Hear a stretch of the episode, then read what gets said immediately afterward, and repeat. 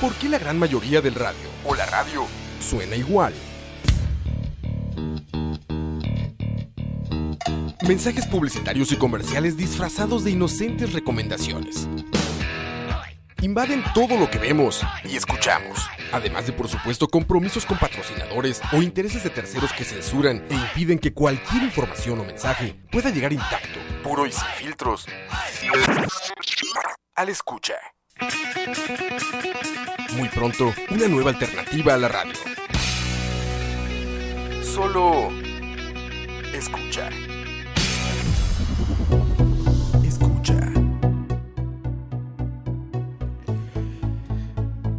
5 de la tarde con nada más un par de minutos. Con tres minutos.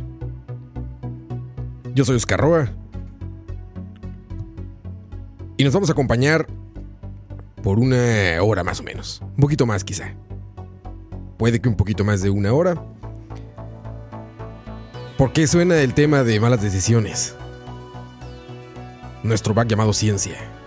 Porque hoy vamos a hablar de algo que lo amerita. Es triste, sí, bastante. Complicado. Es un tema que nos concierne a todos. En la semana pasada estaba leyendo la prensa mexicana. No sé cuántos de ustedes estén como enterados de la situación climática y ambiental de México de este mes. De un par de semanas de este mes. Hubo una contingencia ambiental debido al exceso de partículas nocivas en el ambiente. Básicamente, tanta contaminación que es inseguro respirar. Estar en exteriores, dar bocanadas de ese aire contaminado, de esa polución flotante. Eso pasó la semana pasada en México y ha pasado desde hace más de 20 años en la Tierra. En China particularmente es un es un problema común, muy muy común, más de lo que debería. Y ahí estaba leyendo este artículo que me puso a reflexionar. Da un poco de miedo también, por supuesto, pero quiero compartir con ustedes porque me parece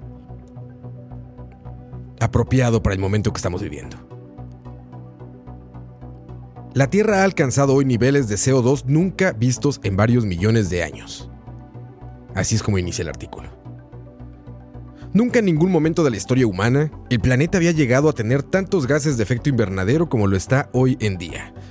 Según los datos del observatorio Mauna Loa, que está ubicado en Hawái, la concentración de dióxido de carbono en la atmósfera alcanzó este fin de semana más de 415 partes por millón, abreviadas como ppm.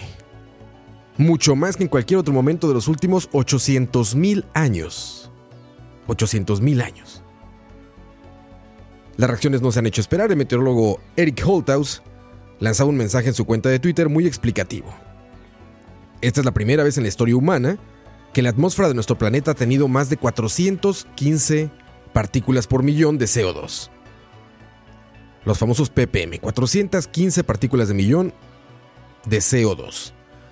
No solo en el tiempo del que tenemos registros, no solo desde la invención de la agricultura hace 10.000 años, desde antes de que existieran los humanos modernos hace millones de años. No habíamos conocido un planeta como este. Bill McKibben, otro educador y luchador por el medio ambiente, dejaba su propia reflexión en redes sociales. Pensando en la madre naturaleza hoy, a partir de esta mañana, la concentración de CO2 llegó a las 415 partículas por millón, por millón, perdón, por primera vez en muchos, muchos millones de años. El problema no es pequeño. Las organizaciones ecológicas llevan años alertando, problema que, eh, alertando del problema que los humanos estamos generando, pero no se les escucha. Las fábricas siguen contaminando, los coches siguen contaminando, las calefacciones siguen contaminando. El mundo no se pone de acuerdo para poner freno a una situación que muchos consideran catastrófica. Incluso hay quien ha puesto fecha. Si antes del año 2030 no se cambia de dirección, no habrá marcha atrás. 2030. Los efectos devastadores de la presencia de dióxido de carbono en la atmósfera ya se están haciendo notar. La temperatura global del planeta ha subido ya un grado y sigue aumentando. Sin embargo, nadie parece pensar en las consecuencias que ese aumento del termómetro puede provocar a nivel global. Un estudio del World Resources Institute que recoge la CNN avisa de lo que nos puede pasar si la temperatura del planeta aumenta en 2 grados centígrados. ¿Qué es lo que nos puede pasar? Calor extremo, verano sin hielo en los polos, aumento de casi medio metro del, nivel del mar, global, desaparición del 8% de los vertebrados de la Tierra y del 99% de los corales marinos. Estas son algunas solamente. Todo ello provocaría más ciclones, más inundaciones, más olas de, calor, más olas, perdón, de calor severas y que un millón de especies desapareciera del planeta. Sería el principio del fin. Y según los expertos, queda poco tiempo para poner freno a esta situación. Si no se hace ahora, ya no habrá marcha atrás en el futuro. Los expertos ruegan a los gobiernos de todo el mundo que tomen las decisiones correctas y que lo hagan ya. Vía el confidencial. No tenía nota eh, firmada. La nota no está firmada por el autor. Pero es alarmante. Me parece un buen resumen del apocalipsis que la humanidad está a punto de vivir. El que estamos a punto de vivir. Y cómo, a pesar de estar conscientes y de saber que esto afecta a todos por igual, sin importar religiones, nacionalidades, ubicaciones geográficas, tendencias políticas, creencias religiosas, todos, absolutamente todos, somos víctimas de esto. Hoy platicamos un poco más del cambio climático y del apocalipsis en el que ya estamos viviendo. Son las 5 y 10 de la tarde, yo soy Oscar Roa. Esto es Aquí estamos. Y pues a pesar del apocalipsis venidero, pues aquí estamos.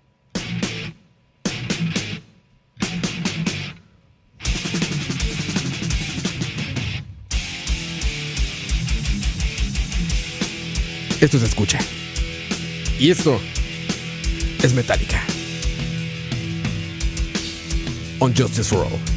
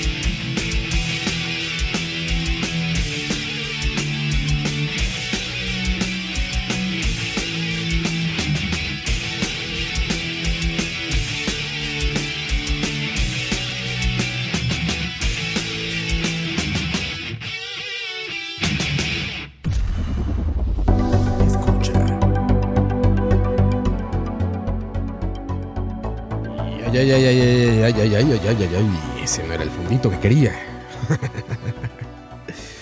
bienvenidos, bienvenidos, bienvenidos, bienvenidos. Bienvenidos, bienvenidas, bienvenides. Como ahora es más común decir. Bienvenides. No me gusta, debo decirlo. Eh, estoy totalmente a favor de la inclusión de todos los tipos. Pero no él es. Sí me recuerda mucho al perro. Al perro Bermúdez. Me estorba un poco. No me gusta tanto, él es. ¿A ustedes les gusta? No sé, a mí no, no me termina de convencer. Las es al final. Mejor decimos de las dos, ¿no? Bienvenidos, bienvenidas. Y así incluimos a todo el mundo y ya. Cero problemas. ¿Ven? Solucioné el problema. Fácil. Viene Diego. Saludos a nuestros Patreons, a toda la gente que está escuchando, la gente que nos está viendo en YouTube, los Patreons, por ejemplo, como Tonister, Tonister CR, que me dice: Un saludo, Roa, de un tico viviendo en Houston. Ya me voy, que ya terminó mi break. Que de ahí saco para pagar el Patreon. Haces bien. Haces bien trabajando. Diego, háblame para que vea qué micrófono estás. Ya te vi. ¿Cómo estás, Diego? Hola, hola, todo bien. Saludos. Disculpen la tardanza. No, no, preocupadísimos todos, ¿eh? El trabajo, el trabajo de llamada. ¿Cómo estás, Diego? Bien, bien, por dicha. Bien, te perdiste la apocalíptica y triste introducción a este programa. ¿Qué? Ah, es que ya nos fuimos a la verga, sí es cierto. Saludos a todos. Todavía no, pero ya estamos a punto. estamos a punto de irnos ahí, a donde dijiste, a la B-Word. Yes, A la ver. Ah, ya nos llevó Gandoka. está cabrón, ¿eh? Ahorita lo vamos a revisar, pero está cabrón. Sí, no, a mí sinceramente, desde que Roa me propuso que quería que habláramos de este tema, yo le dije, ma, a mí me deprime demasiado. O sea, yo vi la noticia que sacó Forbes, creo que fue. Sí, en todos los medios. Ahorita leí una de CNN, de CNN en español. Ah, bueno, ok. CNN. ¿Qué, qué más oye? CNN. Sí, exacto. CNN, entonces, bueno, CNN. Pero es que, CNN. bueno, en inglés es la voz de Mufasa. ¿eh? ¿Cómo es que se llama? eso? CNN. Es el negro este buenísimo. Este Sí, se llama. Mufasa y Darth y Vader. Darth Vader. Sí. Ajá, Bueno, él. Es como CNN. Ajá. Welcome to CNN. Ajá. No, Y en this- cambio en español nos toca como-. ¿Cómo, cómo dice el español? Creo que ni siquiera lo No sé, dicen, creo ¿no? que no dice nada. This is CNN. Sale el mae que es el tocayo mío, Diego, no sé qué. ¿Ah, sí? Hay un tocayo en CNN. El que siempre es como host. Seguro es como Jorge Ramos alguno de ellos, ¿no? Ajá, ajá. Esto es CNN en español. Porque aparte le tienen que poner siempre en español o latino. Como, eso suena como Sutcliffe. Esto es CNN en español, como Sutcliffe, así. Exacto. Así como Sutcliffe. Esto es CNN Deportes. Aparte, CNN tiene esta como ñ arriba. Entonces, cuando lees abajo CNN en español, parece que es como CNN. ¿Te has visto el logo de CNN? Ah, sí, que le ponen Tiene como para una- hacerlo latino. Ajá, entonces. Señeñe. Ajá, entonces es como CNN en español. Ah, sí, sí, Pero sí. está muy feo, güey. James Earl Jones, dice Dani. Es el James Earl James Jones. Earl Jones. Este joven. Whenever you hear a voice like this, No- no this te- is Earl, James Earl Jones. Exactamente. En todos los trailers, ¿no? Once upon a time. Él era el de los trailers. Él y Don LaFontaine. Pero James Earl Jones también. ¿Cuál es el que se Como- burla? es, como el- es como este de. ¿Cómo se llama el de las, de las comedias? Este. No, el, el- el comediante este malísimo de, de todas las películas. a mi amigo Adam Sandler. Adam Sandler. Adam Sandler. He loves his dog. He loves his wife. And now he has a problem. Ah, yo- mi, He has a problem now. mi guilty pleasure es Adam Sandler, voy a aceptarlo. A mí me gustan todas sus películas.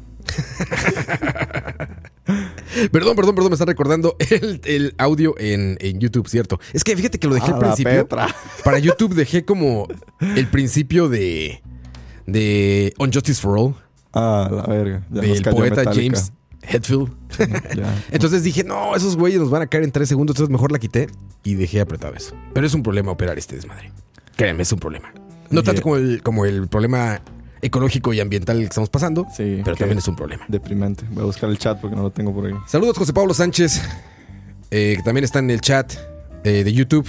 Y voy a saludar a la gente que está en el chat de, de Mixelar. Lo están escuchando en vivo. Toda la gente que está ahí. Oye, por cierto, eh, el tema también queda muy bien. Ojo. El tema también queda muy bien porque justamente tú mañana, bueno, mañana tienen ustedes programa especial de Game of Thrones. Tan, tan, tan, tan. Entonces ya mañana platicarán ustedes a detalle de Game of Thrones, pero queda muy bien porque una de las alegorías de las que hablaban eh, de la novela de Martin es eh, cambio climático, justamente, que Sí. los White Walkers Los o los zombies Walkers. estos eran el cambio climático. Entonces, Eso fue una, esa es, una teoría que se manejó. no lo dijo él. No lo dijo él, Ok, exactamente. ok. Porque le queda muy bien esa alegoría, le queda muy, muy bien. Creo que no lo dijo él específicamente, así como que, ah, sí, es una alegoría del cambio climático. O sea, yo sé que el Ma- Martin está inspirado en, de muchísimas épocas de la humanidad, al igual que inspirado en El Señor de los Anillos, que es como su. Sin duda, sí. su Sí, la base, ¿no? Ajá, lo que lo inspiró a Bueno, él. el, el medievo es la base y porque muchas cosas de esas cosas son reales. O sea, no me refiero a la parte de, de las familias de los dragones y esto, sino Sí. cómo se solucionaban las cosas en el medievo. Exacto, exacto. Eso sí está así. Sí, era así. es la base. Pero sí, mucha gente siempre ha dicho que el- la asociación del, del invierno y la llegada de los White Walkers y de la limpieza del planeta es, es como una.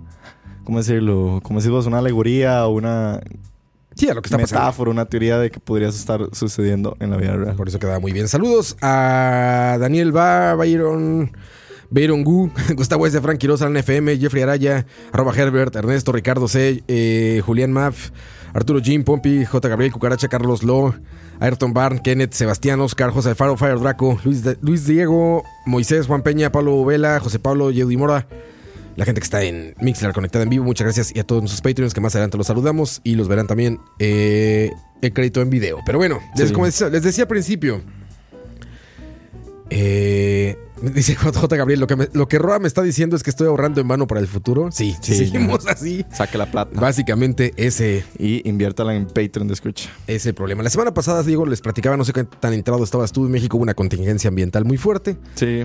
La gente anda respirando esta nata café que se ve flotando por encima de las grandes urbes. Me- voy, a, voy a ser muy sincero. Me enteré por fútbol, porque me enteré. Ah, porque los partidos los movieron, ¿no? Sí, porque a mí me- gusta mucho el. Bueno, soy seguidor del fútbol y me gusta mucho la liguilla mexicana.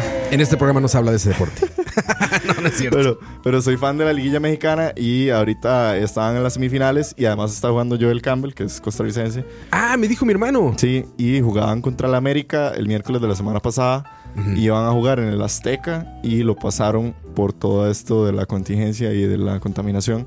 Y tuvieron que jugarlo, creo que en Querétaro, creo que fue. Sí, en Querétaro, muy cerca del- de la CDMX. Ajá, ajá, tuvieron que jugar, trasladarlo. Pues justamente fue Pero por es- eso, ¿qué es? porque ¿Que no se podía respirar o qué? O sea, estaba, este, bueno, tendrás que escuchar después el intro que hice ya en la versión grabada en Spotify, pero básicamente la calidad del aire era, era tan mala, pues tan mala, que es muy nocivo estar haciendo actividades al aire libre. y Ah, aparte, la gente trasladándose, pues contamina más. Evidentemente, ¿no? Si, te, si mucha gente sale al mismo tiempo, Ajá, digamos, ajá. el Estadio Azteca que alberga como 60, creo que son 60 mil personas o no más, no, creo que como son mucho 80, más. Como 85 mil. Imagínate que se traslade toda esa gente en auto Sí, al, al estadio. Y borrachos. Bueno, quita el borracho es lo de menos.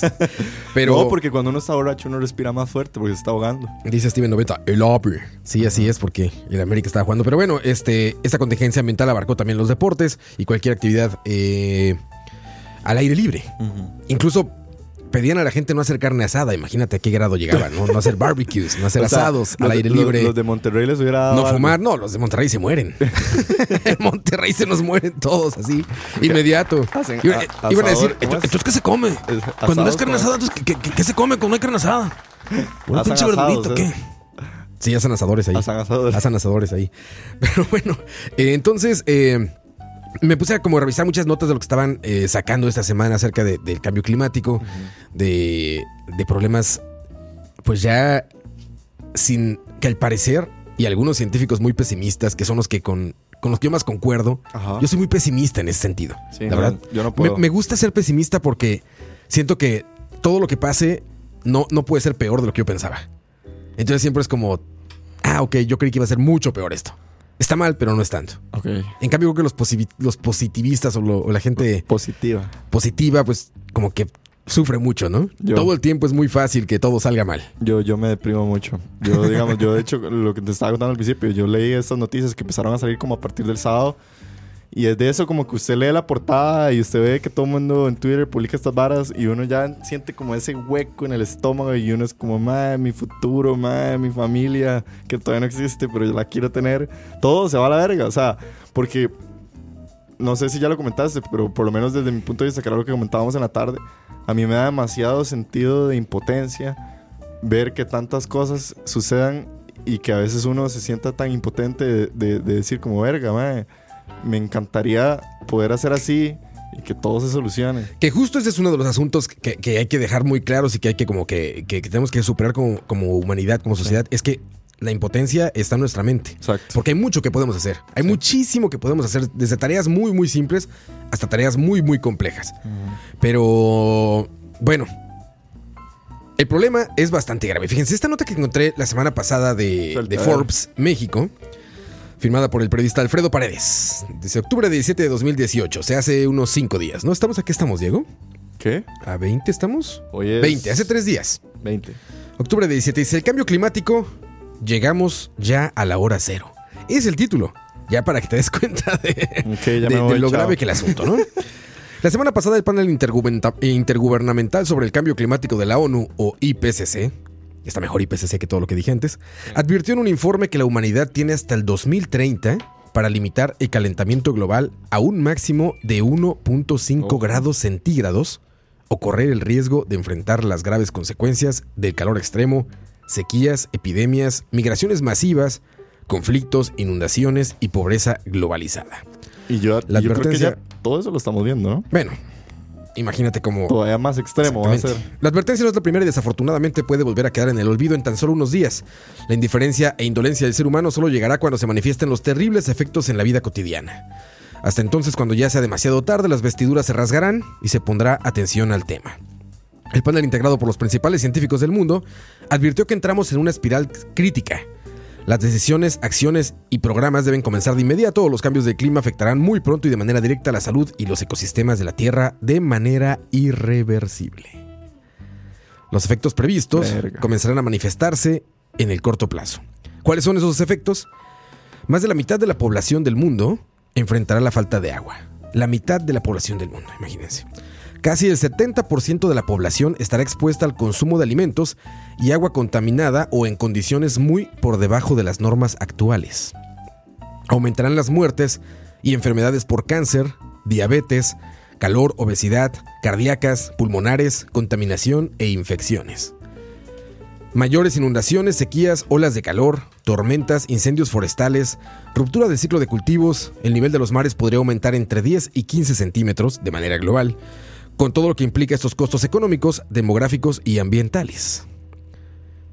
Más de la mitad de los hábitats naturales, bosques, zonas de reserva, selvas y valles quedarán convertidos en tierras estériles, condenando a la extinción a la fauna y flora. La sobrepoblación originará grandes flujos migratorios incontrolados acarreando conflictos y tensiones políticas. Las masas de hielo polar, glaciares y permafrost se extinguirán más rápidamente y de forma irreversible.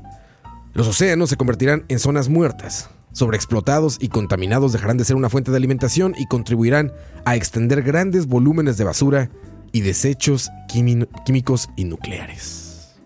Esas consecuencias que acabamos, de, que acabamos de leer, que acabamos de decir, son las que calculan a partir de 2030, si todo sigue como sigue, y con una variación de 1.5 a 2 grados centígrados. Lo que podría pensarse en mentes banales, simples, sencillas, poco científicas como la nuestra, Diego, que no sería tanto, ¿no? Te dicen 1.5 grados, tú dices, ah, Es un pichazo, yo creo, ¿no? es, es- imagínate todos estos cambios que va a generar en la Tierra tan poquito. Y la ignorancia que tenemos como habitantes de este planeta no nos deja ver más allá pues de nuestro ecosistema cercano, de nuestra pequeña burbuja. Sí. A los escépticos todo les parece exagerado. Millones de dólares se invierten en publicidad falsa para esconder la gravedad de la situación y la corrupción sigue imperando como mecanismo para facilitar la acción depredadora de grandes corporativos. Limitar el calentamiento global a 1.5 centígrados, comparado con la era preindustrial, requeriría cambios rápidos, radicales y de gran alcance en la generación y consumo de energía, la industria, el transporte, comercio, vivienda, basura y protección ambiental. Él explica aquí a grandes rasgos en, en unos párrafos más eh, cuestiones políticas, como algunos países pues han tomado medidas eh, como pertinentes, digamos, que ya son tardías, y muchos otros que siguen diciendo que no pasa nada, como el presidente de los Estados Unidos, Donald J. Trump. Es a lie. lie, ¿cómo así? I have an enormous respect for weather climate, enormous respect, but China, China, China. China is just making it up, this up. Exacto. It's just making this up. This is not real. Así. God bless America. America. This is not real. Real is China. China. Y Huawei. Pero bueno. eh, No, Yo, como dice por ahí, Julián Mafioli, que chopicha, perro. no, no, no, sí, este. Yo, yo estoy viendo todos los mensajes aquí, Yeudi Miranda, en, Y es que- en el chat de Mixelar. Y son, son 11 años para que pase esto. O sea, todos los que estamos en el chat, si todo sale bien, vamos a estar vivos. En 11 años. Sí. Vamos a vivirlo. O sea, no, Todos. An- Antes sonaba lejísimos, ¿no? O sea, cuando. antes era como, ah, Venían estas muerto. ideas de en, cuando, cuando te dicen cosas como en la escuela, ¿no? Que dicen el sol se va a extinguir y faltan 60 mil millones de años para la existencia, para, para la extinción del sol y por tanto de toda la vida en el planeta y y en el universo cercano, digamos, en nuestro, en nuestro sistema, sistema solar, porque ya descubrieron que sí, sí hay rasgos de vida en otros planetas. Entonces, este Bendito sonaba padre. lejos. Sonaba lejos, pero 2019 a 2030 son 11 años, menos de 11 años porque estamos casi a mitad de año Exacto.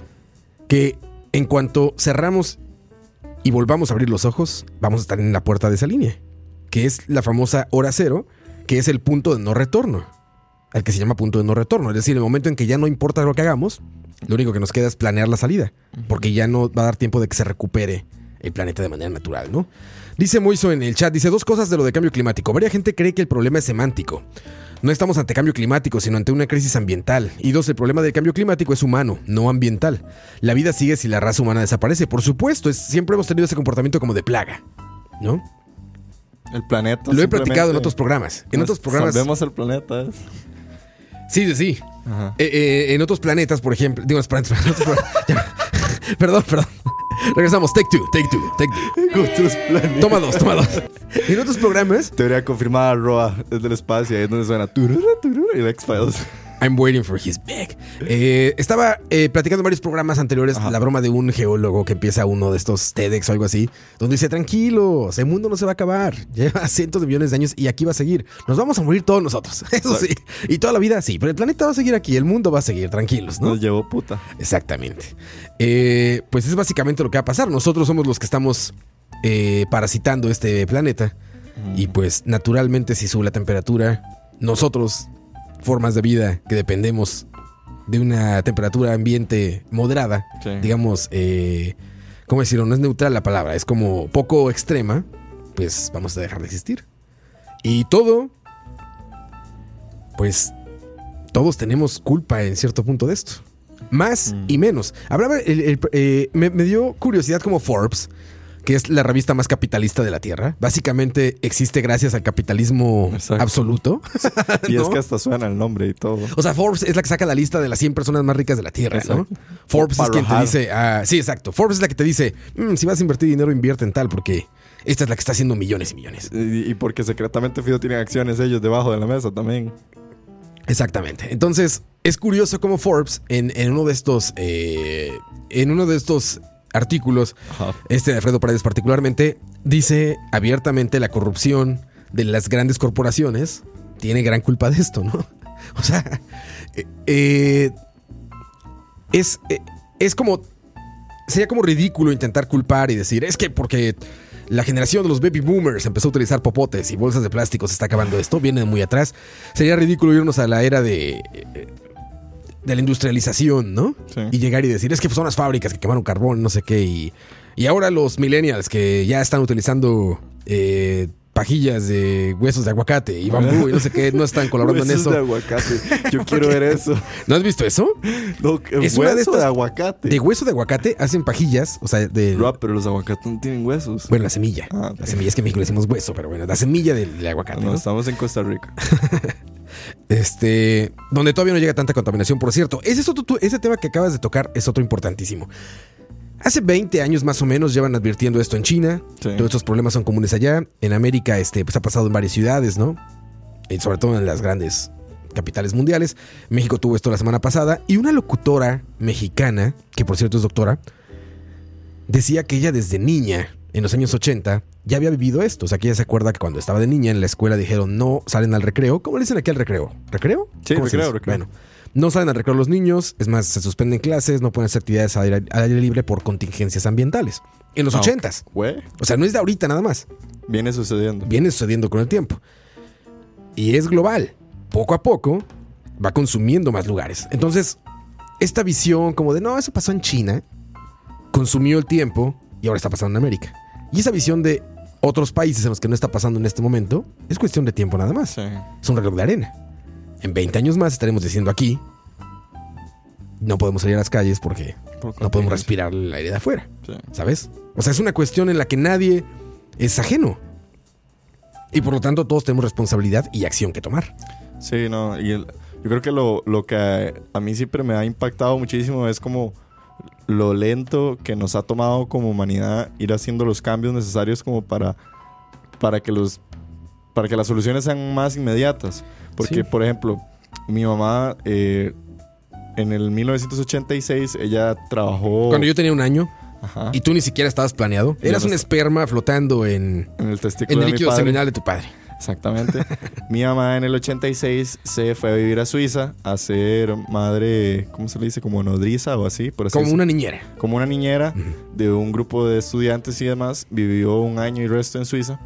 Y dice que ella en el 86, ya en Suiza, en los supermercados, no te daban bolsas plásticas, te daban bolsas de papel, De papel. de cartón. Donde En- también tenían que tirar árboles para... Sí, pero estamos hablando... se de- puede reciclar el cartón. Exacto, y no se utilizaba tanto plástico. En el 86 en Suiza. Digo yo, ma, o sea, ya han pasado 30, casi que, no más, 40 años desde eso. Sí, sí, sí. 96, 2006. Para No, 86 han sí, pasado ca- 30 y- de 86 han pasado 33 años. Imagínense, 33 años. 33 años después. 33 años después, todavía aquí hay muchísimos, no, yo creo que todos los supermercados siguen usando bolsas plásticas. Sí, Entonces, esas duda. son las cosas que yo digo, como, mae, ¿qué es lo que ha hecho tan imposible que se tomen medidas más drásticas? Yo sé que hay muchas cosas que podemos hacer nosotros, como utilizar bolsas eh, de tela y cosas así que son que están bajo nuestro control. Hay muchas cosas que podemos hacer bajo nuestro control, pero ahí es donde yo siempre tengo ese, esa angustia de decir, pero hay, ¿por qué Coca-Cola simplemente dice, mae, si el mundo se acaba ya no puedo hacer más Coca-Colas? ¿Por qué no mejor me esfuerzo y salvo el planeta? No sé, ¿me entendés? Sí, es que mira, eso es eso me parece que es una cuestión de no, no, no tener como sensibilidad o no tener como contacto físico con los problemas, ¿no? O sea, eh, nadie escarmienta en, camena- en cabeza ajena, dicen los, Sí, sí. los viejitos. Entonces, los viejitos ya, ¿eh? No, no, no, los viejitos no, perdón. Lo dicen los adultos. Los adultos. También los viejitos. Ciudadanía Me mayor. caen muy bien los viejitos. Sí, me caen mejor que los adultos. Pero bueno. Pero ellos eh, se cagaron en todo. Mentira. También, los baby boomers, que es, que es lo que dicen los millennials. No fue culpa de los baby boomers. Exacto. Y los millennials andan comprando manzanas en cajas de plástico, ¿sabes? ¿Has visto estas eh, fotografías que ponen de todos los productos que actualmente en los supermercados venden envueltos en unicel o en plástico o en, o en todo esto? ¿No? Venden, por ejemplo, eh, manzanas en un plato de unicel con recubiertos por plástico arriba. Una manzana.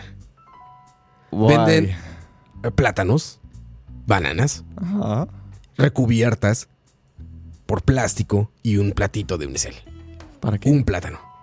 No me preguntes, no sé por qué chingados.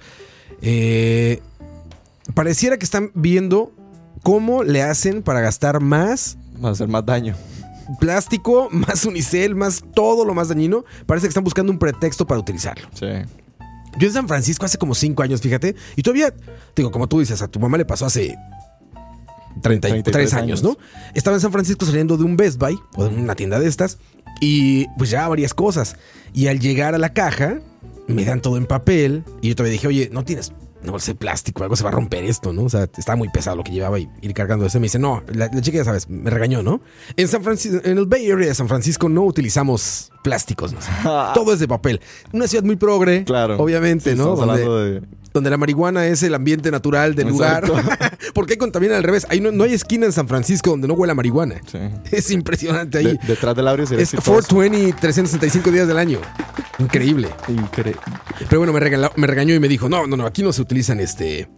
eh, así, sí, envases de, de- de bolsas de papel, ¿no? Y después me empecé a dar, a partir de ese día me empecé a dar cuenta que en los restaurantes y todo, pues ya todo era vidrio, ¿no? Sí. O sea, no te servían una botella de plástico, no te servían nada que tuviera una, alguna, algo que fuera desechable Sí. todo te lo daban ya en cosas que se lavan y se reutilizan, ¿no? No sé si ellos hayan tocado el problema.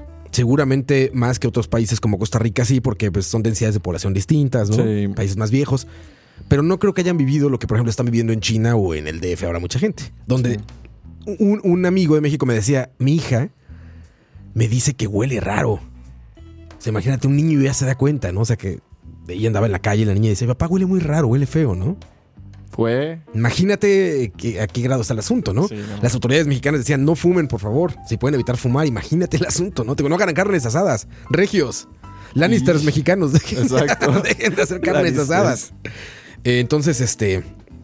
Pues imagínate el asunto tan, tan, grave en el que está. Digo, China ya había estado en ese asunto. Sí. ¿Qué estamos esperando para en otros países caer en exactamente la misma situación? Sí, a- a- hay muchísimas como personas que siempre han intentado como plantear posibles soluciones. Yo creo que el- una de las cosas que más ha ayudado en los últimos años creo que es que tal vez nosotros crecimos en un ambiente en el que ya hablar de ecología y hablar de del cu- cuidado ambiental era algo que traíamos desde la escuela, o sea, ya viene como afirmado en la educación. Más o menos, más o menos. Aquí te digo, lo hemos platicado en otros programas. Había todavía en tu generación esos comerciales de el agua es un recurso inagotable. Eh, a mí me tocó en la escuela, o sea, Sí, yo en la sí. escuela todavía sabía O sea, que tu la- generación todavía le dijeron que el Sí. agua era inagotable. Sí, en la escuela. Ya después en el colegio fue como, no, nos vamos a morir. Y... Pero ya te tocaron también quizá eh, otras medidas, ¿no? Como ahora las tortugas con popote en, Sí, en la no, nariz. y ma- nosotros, ya vieron esos nosotros efectos. cursos y, y- y talleres Reciclaje. de reciclaje, de ecología, de, ¿cómo se llama? Separar las cosas de la basura y cosas así. Sí. Que yo tengo un problema con eso porque he visto, no, no particularmente en, en- en un lugar, en varios lugares, cómo separas la basura y al final llegan y la avientan toda junta, güey. Sí, Y dices, no, cabrón, no se trata de eso. No, pero a, a lo que yo iba es que siento que también como que mucha, una, no, o sea, no, no quiero ser así como, ah, yo tengo la solución aquí, pero creo que una de las soluciones siempre va a ser reforzar la educación sobre la ecología y sobre que hay que mejorar estas cosas, porque creo que una de las principales razones por que la gente no toma conciencia es porque la gente no sabe de ello. Y una de las principales poblaciones que menos sabe o toma conciencia sobre esto son las poblaciones de bajos recursos. Porque los lo último que les interesa es cuidar el ambiente cuando lo que más les interesa es subsistir y mantenerse. Y, Sí, y sí, que, sí. que- y que con el poco ingreso que tienen puedan mantener a su familia y, no quiero perder mi trabajo. Sí, pareciera que, o sea, son nub- están como nublosas las prioridades. Exacto. Pareciera que no es una prioridad ahorita. eh, Claro. este, la, la- es, es curioso, pero es como la, la microsupervivencia es más importante que la supervivencia global, Sí. ¿no? No, y, y- y por eso es que uno ve la legítima mamá con, eh, con plata, de la familia exitosa, de muchísimo dinero, donde es más común que la señora eh, recicle, que tenga vasos, ay, que si va a hacer una fiestita. Sí, donde compre- pareciera que tiene más tiempo, Exacto. cabeza, eh, digamos como para dedicarle a esas cosas, Ajá. que deberían ser, y repito, este programa tiene la, tiene la, o sea, me gustaría pensar que este programa tiene como la, no aquí estamos en general, sino este en particular, Sí, sí. de hacer como un poco de conciencia, Sí, la- la- de decir es un problema de todos. Exacto, no es. No de algunos, No es mi países ahí. necesidad ni su necesidad, la necesidad de todos. o sea, Claro, claro. Y ya está pasando. Justamente, eh, ahorita lo acabo de buscar, lo había leído en otro programa. eh, BBC News publicó, esto fue del, del 22 de marzo del 2018, hace un año. Publicaba Ciudad del Cabo, la primera ciudad del mundo que se quedará sin agua, ¿Dónde es? en Sudáfrica. Diez años de sequía y el aumento Ah, de consumo cierto. de agua provocaron que los embalses de la ciudad sudafricana estén a menos del 30% de su capacidad. Tienen un estadio enorme gracias al Mundial Gracias de al Sudáfrica Mundial. y no tienen ni el 30% del agua que necesitan para subsistir. Y la gente se está yendo de ahí. Se están yendo como nos va a pasar para irnos del planeta. Se está yendo. Despiden de mí. Hablando de apocalipsis, vamos con otra canción apocalíptica. Otro tipo de apocalipsis. Otro tipo de apocalipsis. Un apocalipsis romántico. Los ajenos. Apocalipsis musical. Un apocalipsis más romántico, pero igual de apocalíptico. Y que nos pone muy en ambiente para seguir hablando de temas tristes. Porque no, no le vamos a parar todavía. ¿Qué es esto, Roa? Esto es Aquí estamos, regresamos. Why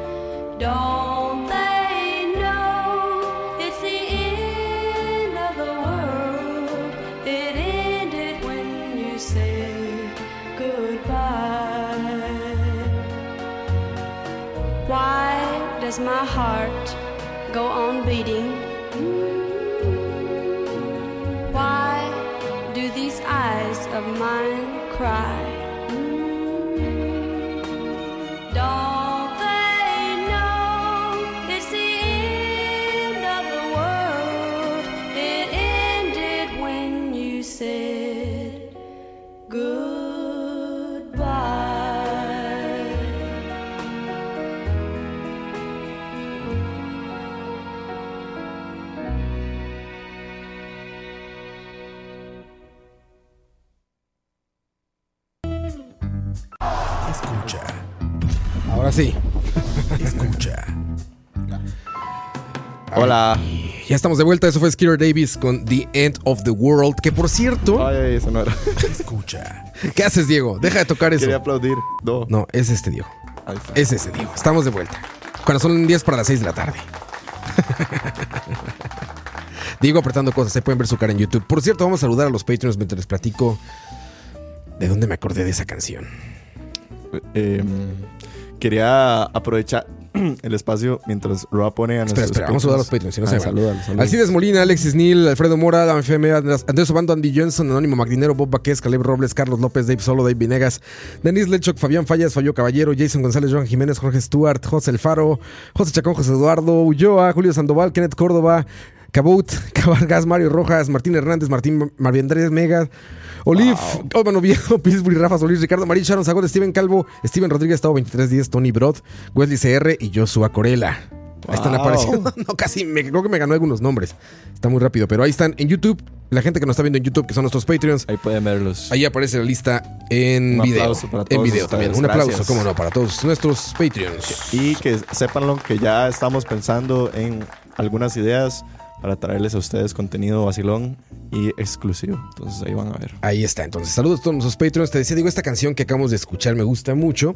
Y fue mundo. perfectamente bien utilizada, se llama The End of the World. Fue perfectamente bien utilizada en La serie, ¿no? la serie The End of the Fucking World de Netflix. Ajá, ajá. La que es como Es europea. europea, ¿no? Sí, sí, sí. Es, muy, muy, muy buena. Eh, eh, el guion es- te parece increíble. Son capítulos cortos. 20 fotografiada minutos, bellísima. 15 minutos, ¿verdad? bellísimamente fotografiada. Bellísimamente actuada. Eh, véanla. Si ahorita se están preguntando ya que se acabó Game of Thrones, ¿con qué le sigo? Pues es una buena opción. Es muy cortita, eso sí. Sí, sí. Si querían eh, cancelar HBO, no cometan el error. No. Estoy viendo Chernobyl, está magníficamente bien. Exacto. Eh, y, hay, y contenido de mucha calidad ahí. Entonces HBO vale muchísimo la pena. No era solamente su telenovela de cada semana Game of Thrones, también Exacto. hay otras cosas puestas ahí que, que- que valen muchísimo la pena. Ahora sí, Diego, ¿qué decías? Eh, no, que quería aprovechar y también invitar a toda la gente que está ahorita conectada, a, los, a las pajeras y a los pajeros, que hoy no vamos a tener la hora de la paja. Yo sé, ya son tres lunes que no estamos, pero el otro lunes ya estamos de vuelta. Pero no es que no hay programa, eh, lo pasamos para mañana, porque queríamos que Kevin estuviera con nosotros. Kevin tiene clases los lunes, entonces mañana tenemos cast completo, vamos a ser casi que seis personas o cinco personas. Y vamos a dedicarnos a hablar de Game of Thrones, de toda la serie, de lo que pasó al final de la temporada. Entonces están invitadísimos. Que spoiler, a ti sí te gustó, ¿verdad? ¿Te gustó el final? No voy a decir mejor.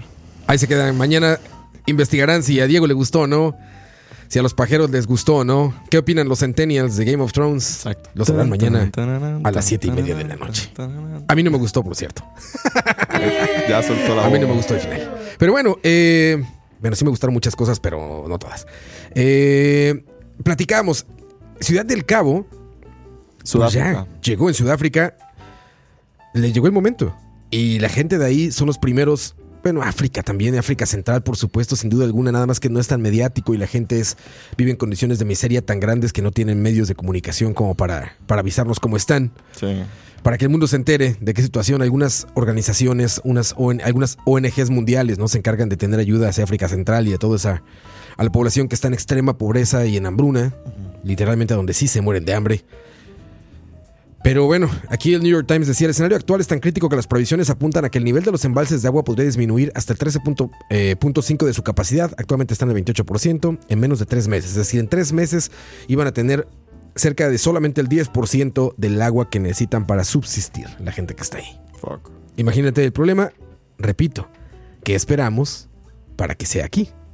Sí. ¿Qué esperamos para que estemos diciendo aquí en Latinoamérica, particularmente donde se graba, produce y ejecuta este programa en Costa Rica Sí. y en América Central? La otra semana está cancelado, escucha. Imagínense eso. ¿Qué son las partículas que están flotando en México y que flotarán en todas las ciudades hipercontaminadas si las Caca. cosas siguen como así? Dice, la contaminación ambiental tiene una alerta en la zona metropolitana del Valle de México, donde se han registrado los últimos 10 niveles altos de contaminación. Gracias y debido a la presencia de partículas PM2.5, PM10 y ozono que generan afectaciones a la salud, que son las partículas contaminantes. La materia particulada o contaminación de partículas es la mezcla de gotitas sólidas y líquidas que flota en el aire. Según la Agencia de Protección Ambiental de los Estados Unidos, pueden ser PM2.5, PM10 y ozono. Ese índice se calcula utilizando niveles de cinco contaminantes. Ozono a nivel de suelo, contaminación de partículas, monóxido de carbono, dióxido de azufre y dióxido de nitrógeno. La escala varía de 1 a 500, con puntuaciones superiores a 150 consideradas poco saludables para todos y puntuaciones superiores a 300 clasificadas como peligrosas, con una probabilidad de afectar poblaciones enteras. En México se aplicó la eh, el plan de- de contingencia porque ya iban en 150. Sigue el plan, o sea, en momentos Sigue. todavía. Sigue, pero reportan que la calidad del aire ha mejorado un poco. Ok. Ha tenido respuesta. Te digo, esto no solamente es contaminación eh, directa como pensamos con- por la quema de hidrocarburos, combustibles Sí. y demás. Se juntó, como dicen, eh, la sed y las ganas de tomar. Ajá, o el- Porque aparte está la época de hambre, ¿cómo sequía. El hambre y la. ¿Qué dicen? El hambre y las ganas de comer, no sé Ajá, digan. sé. Pero bueno, eh, por la época de sequía en México, muchas zonas, hay, hay, igual que lo que pasa aquí, hay muchos bosques eh, con incendios parciales o Sí, es que forestales. Es más seco México que acá. sí, sí, es más seco. propenso a que haya incendios. Y estos incendios afectaron todo porque el viento corrió todo hacia el centro sur de la República, que es justamente donde se, se, se ubica la CDMX, la capital, la Ciudad de México, donde se encuentra la CDMX. Y Puebla y México y la Ciudad de México fueron las que, pues, por su cercanía, fueron las más afectadas y ahí se depositaron todos estos contaminantes más la contaminación que genera el ser humano directamente ahí. Entonces, Se pueden hacer buenos ladrillos, seguro, en México ahorita. imagínate el, Por el. ¿Te acuerdas de aquel chino que andaba con una aspiradora jalando Ah, sí. por, por Beijing cuando estaba hasta la mierda de contaminación? El jalaba, jalaba, jalaba, jalaba y combinó toda la contaminación y logró hacer un bloque De pura de contaminación. pura Qué barbaridad. contaminación que el mal logró. Fíjate que algo que vi que me sorprendió muchísimo, que te muestra la, la gravedad del asunto, es que llovió eh, en el DF, en, en la CIDMIX. De lluvio ácido. Me gusta el nombre CIDMIX. Sí. Eh, llovió la semana, llovió, ¿eh? Llovió la semana pasada. No quita la lluvia ácida. Los contaminantes estaban a tal densidad que el agua que, re- que juntaron de esta lluvia se veía café. O sea, ya el agua se veía de un tono sucio, como, a ver, Pero como, pasaba por tierra, como pasaba por tierra, sí, sí, sí. Fue algún investigador de la UNAM el que puso esa foto en Twitter. Ojalá la tuviera aquí para pasar ese link, pero no la tengo a mano, pero, pero se hizo muy viral en México, ¿no? Y, Sí, dijeron, eso es lo que nos está lloviendo. O sea, esto es lo que está cayendo. Ok. Sí, eso ya es de película, digamos. Pues no, no es de película, más bien es de realidad Sí, que se había exhibido en las películas, pero Exacto. es algo que pues, ya estaba calculado. O sea, la ciencia lo ha venido diciendo y nos lo están repite y repite y repite y repite. Y hoy en este programa que leímos dos notas que nos dicen 30 años, 30 años, 30 años. Qué depresión. No, no me 30 está años, dando, Roa, 2030. ¿Por qué me apunté a este programa? Así es. Ojalá que esa depresión nos lleve a actuar. Porque te decía, no es impotencia. Impotencia es que digas nos va a caer un meteorito. Sí. Ahí sí eres impotente. Ahí necesitarás, cuando mucho, cooperarle ahí con unos dólares a la NASA para que hagan un cuetote, ¿no? Como Elon Musk. que hay, ya hay un proyecto, el SpaceX no sé qué, ¿Qué que es un proyecto de Elon Musk que va, ya, ya está, o sea, ya está hecho y va a golpear un meteorito en los siguientes cinco años o algo así. El meteorito aparentemente no viene hacia la Tierra, pero más bien lo van a interceptar en el aire para, Para ver si es posible. Si esta tecnología de- podría ayudar en caso de. ¡Wow! Y es Elon Musk, Don Tesla. Don me fumo un churrote de marihuana en un podcast y me hago Exacto. meme. No, el, el Elon Musk es el Tony Stark de, de El Tony Stark real, pero otaku. Ajá. Es el Tony No, Stark bueno, otaku. hablando de Elon Musk, creo que Elon Musk es una persona que a- gracias a su tecnología ha intentado ayudar a algunas cosas. Creo que como él es sudafricano, en la época en que estuvieron las sequías en, en estas partes de Sudáfrica, parte de las sequías provocaron que se secaran las represas y no había electricidad en las casas. Y entonces con la tecnología de las baterías de casa con luz solar que generó, que creó eh, Tesla y ¿Sí, Elon tecnología de Musk, Tesla? eh, abastecieron, creo que por 15 días o más, a muchísimas casas con energía solar.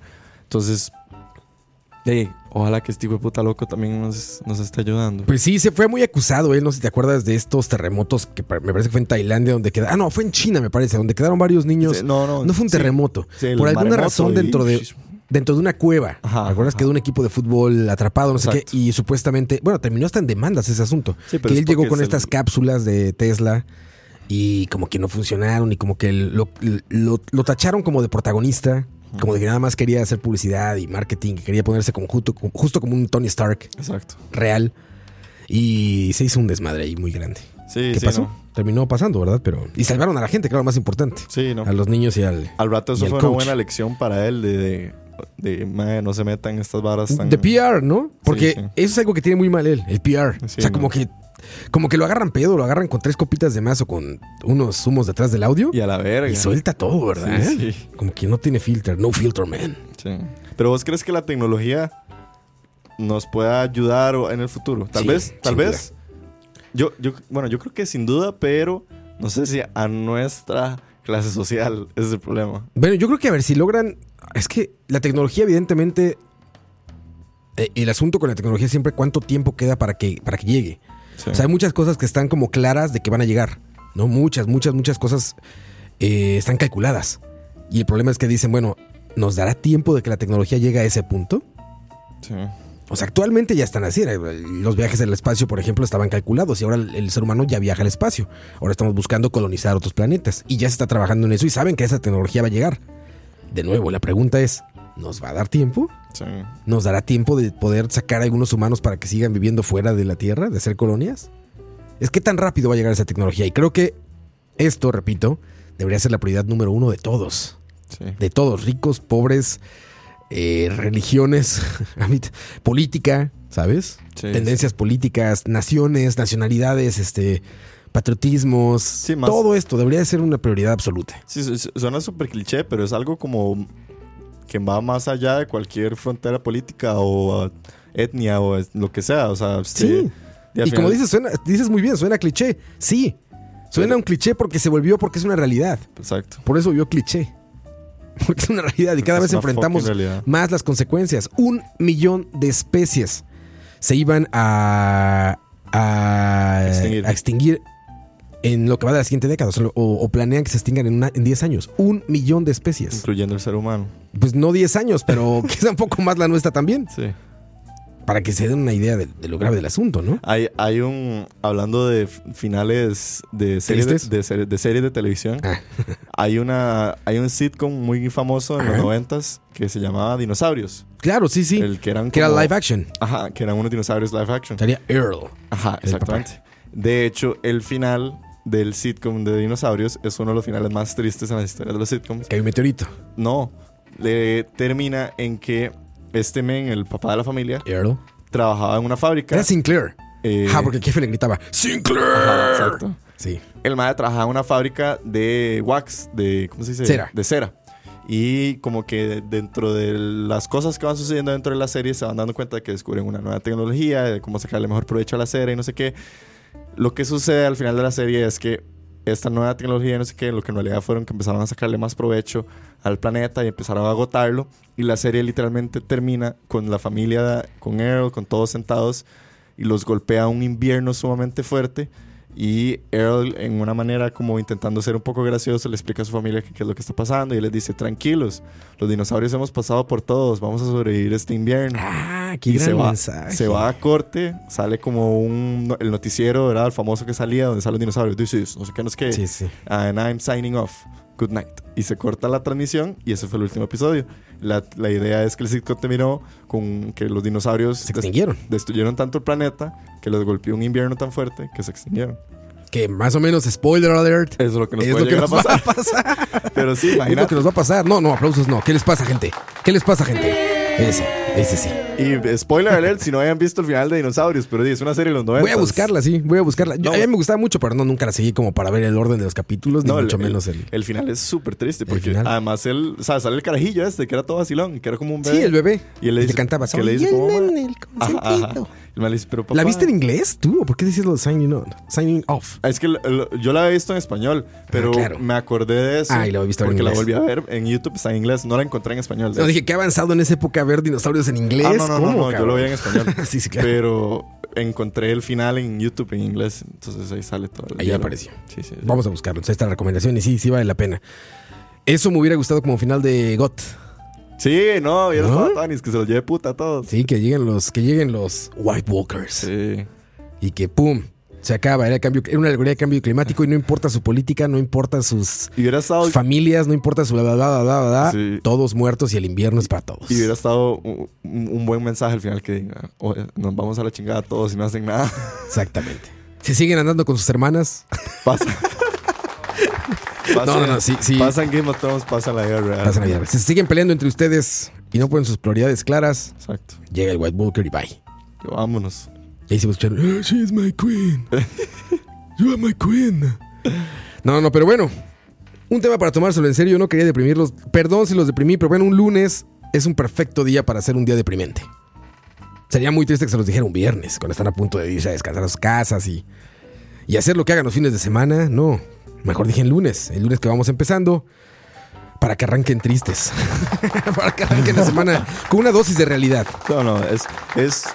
Yo siento que estos tipos de mensajes, por más difícil, y yo sé que yo fui el primero en, en decir que me deprimo mucho, pero siento que todos estos tipos de mensajes de que se acerca la hora cero, creo que ah, deberíamos tomarlos no como deprimentes y decir como qué picha, nos vamos a morir, sino tomarlos como un acto de conciencia más fuerte todavía que todos los actos de conciencia que hemos venido tomando por muchos años, ¿verdad? Sí. Porque- sino como tomarlo ya como algo es- como, es- como dijiste vos en la tarde, son las pequeñas cosas que a final de cuentas van haciendo los grandes cambios. Sí está en nuestras manos, sí está en nuestras manos no contaminar, utilizar transporte público, Sí. poner atención, eh, las, las tecnologías actuales que están llegando, automóviles eléctricos, no es tan fácil, yo lo sé, Sí. pero puede pasar, utilizar la bicicleta, No gastar el agua de manera eh, irracionada, Sí. no gastar, no lavar carros con mangueras, Puta, sí, mae, cómo odio, no estar regando el pasto ahí. Sale uno y ve a- al puta señora con un celular, con una manguera y está viendo el celular y la manguera abierta. tirando la manguera ahí. Así, regando las plantas. Y yo. No comprar absolutamente nada que venga en empaques plásticos innecesarios. Sí. Yo entiendo que si van a, tienen que comprar carne, pues al menos les van a poner una bolsita de papel cuando en el mejor de los Sí. en el mejor de los casos va a poder muchas veces va a venir en este plástico que no tiene unicel, que es el mejor, digamos. Sí. Este plástico que solamente es como la bolsa al alto vacío. Sí. Es, es mucho mejor que algo que tenga unicel. Peor aún si tiene unicel, no compren esas cosas. O sea, Y, y sabes cuál es una pequeña acción, pero que en realidad tiene mucho poder. Y la gente, a muchos nos da mucho miedo hacerla. ujú, Llamar la atención. Porque no hay nada Sí, que le deje más a- la enseñanza a uno. sí, que, porque te, que te de- regañen. De nada sirve que yo vea a alguien haciendo algo que no de- y pensar para mí adentro, ay, que vea qué estúpido. No, madre, vaya y dígale, madre, usted es un estúpido, cierre el tubo. O dígale, no, madre, vaya, bote esto donde usted lo tenga que botar. O sea, yo sé que es difícil porque a veces uno dice, uy, no, y si después me responde, pero no hay nada que lo marque más a uno que una buena enseñanza. Sí. O sea, que alguien llegue y te diga, madre, no, madre, cierre el tubo, o sea, por favor, o sea, inteligente. Entonces, que ojalá no tenga, perdamos ese miedo de llamar la atención porque es muy, muy, o sea, te marca, te deja una marca. Sí, sí, definitivo. Son muchas cosas, les decía. eh, cosas que compramos, cosas que consumimos, Sí. el cómo consumimos recursos naturales. Como el agua, les, les repito, como el agua. Sí. Cu- ¿Cuánta agua ensuciamos, por ejemplo? ¿Para qué utilizas el agua? Es, es, es, una- es ridículo que utilices agua limpia para inodoros, Sí. agua limpia para... O sea, no, no, tiene, nin- no tiene ningún sentido. Sí, sí. Entonces, todos podemos poner algo de nuestra parte Y, y y- pueden compartir contenidos como este. Estas, estas, estas cifras que no son inventadas están ahí. Por eso me puse a buscar justamente con, con fuentes. O sea, con fuentes de grupos científicos mundiales, de por- organizaciones eh, que reúnen científicos, investigadores, doctores, para que te digan, es real. sí, por si fucking tienen, real. Por si tienen al típico. Si les quedaba la duda de, no, no pasa nada, es No, natural, O el, así pasa. o el típico tío escéptico o tía escéptica que dice, no, papito, nada, esto va a pasar. O. Como Earl, como Earl Sinclair, que me Sí. platicabas, que decía, tranquilos, los dinosaurios hemos pasado por tanto. Exacto.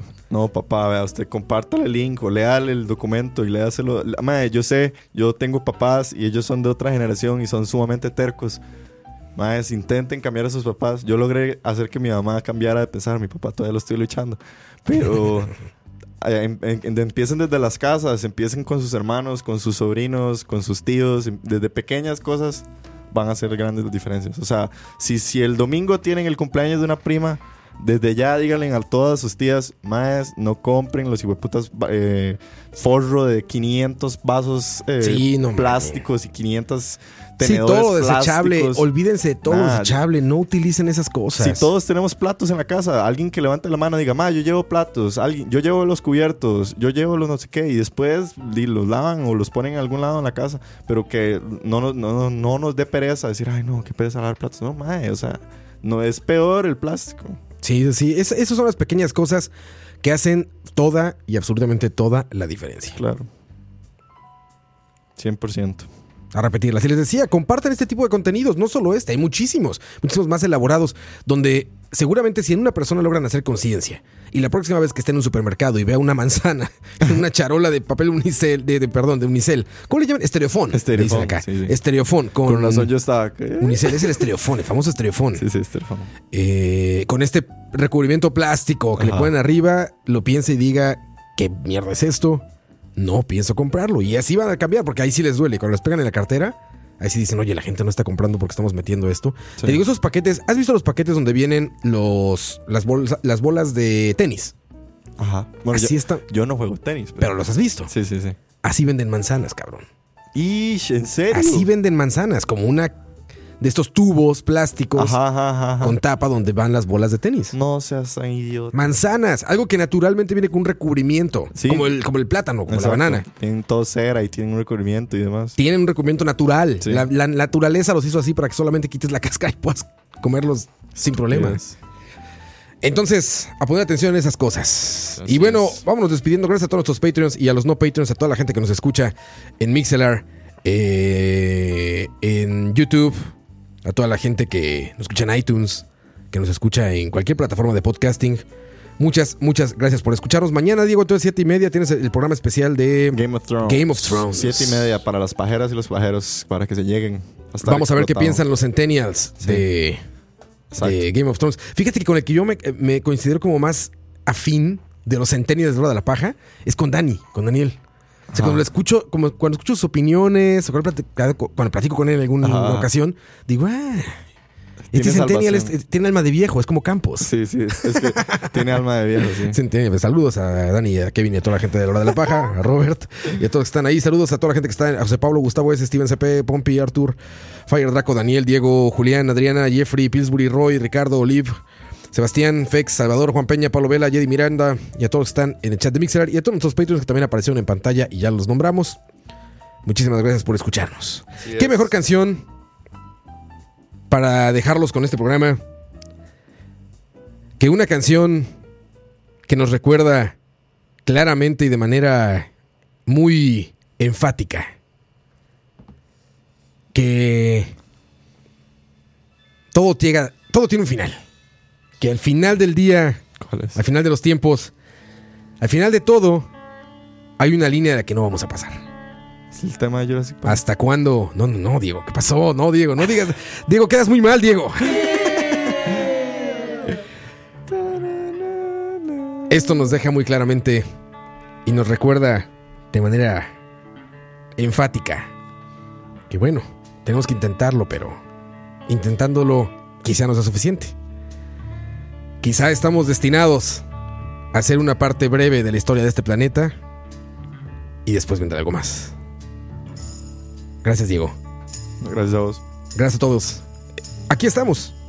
Al final del día y al fin y al cabo, pues aquí estamos.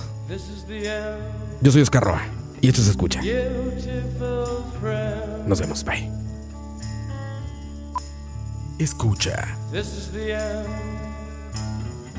My only friend. The end of our elaborate plans. The end of everything that stands.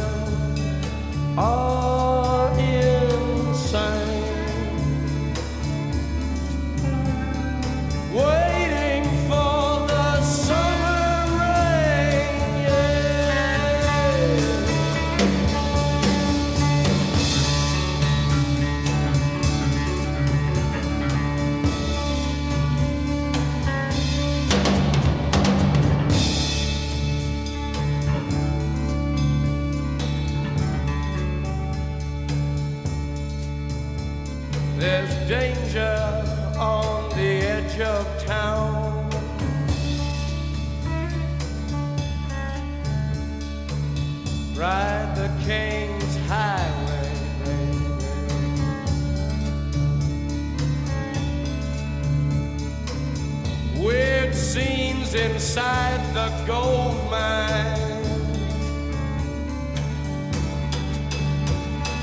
Ride the highway west, baby.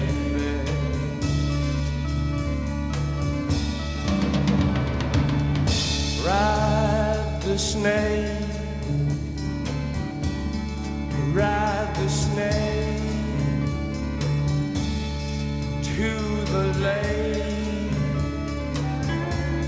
The ancient lake, baby. The snake is long, seven miles. Ride the snake. He's old, and his skin is cold.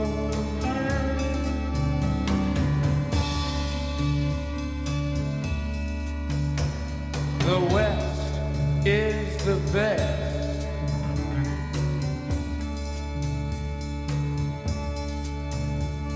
The West is the best.